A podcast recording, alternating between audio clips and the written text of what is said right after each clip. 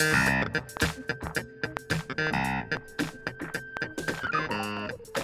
YouTubers. This is Nina, and you're listening to the Pronunciation Challenge.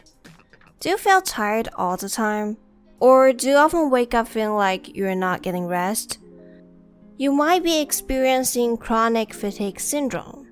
What's chronic fatigue? Watch today's video to find out the answer. But before we get to the answer, let's check out the sentence of the day.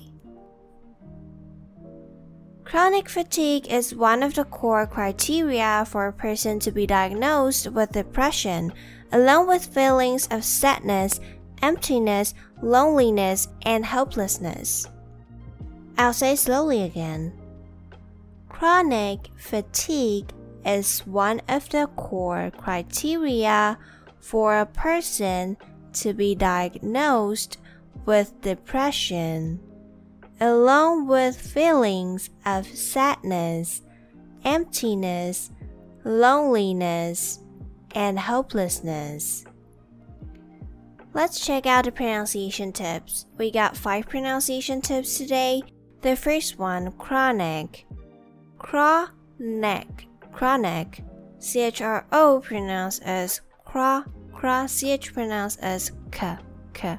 Chronic. Chronic. And the second one, fatigue. Fatigue. Fatigue. A pronounced as uh, the schwa sound uh, and I pronounce as the long e. T. Fatigue. Fatigue. And the third one, criteria. Criteria. Criteria. The I in the first syllable pronounced as I. Cry and the E and I in the second and third syllable both pronounced as E, the long E. T-re, criteria, criteria. And the next one, diagnosed, diagnosed, diagnosed.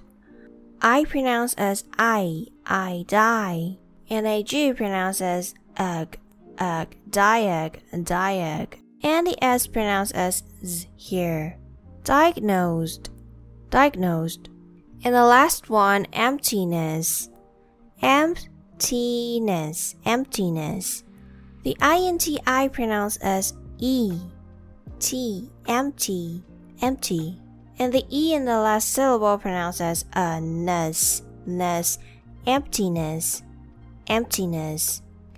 Chronic fatigue is one of the core criteria for a person to be diagnosed with depression, along with the feelings of sadness, emptiness, loneliness, and helplessness.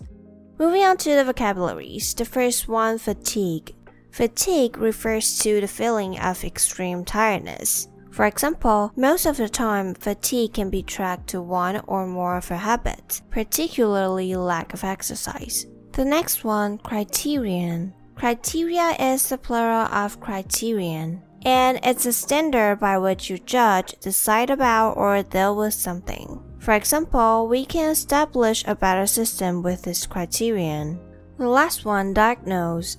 Diagnose is a verb and it means to recognize and name the exact character of a disease or a problem by examining it. For example, she was diagnosed with lung cancer. Alright, that's all for today's episode.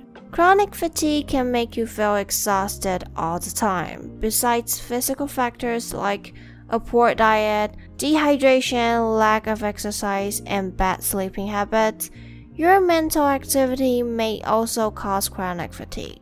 If you often felt tired but have no health problems, it might be the stress or the environment you're in that caused the problem.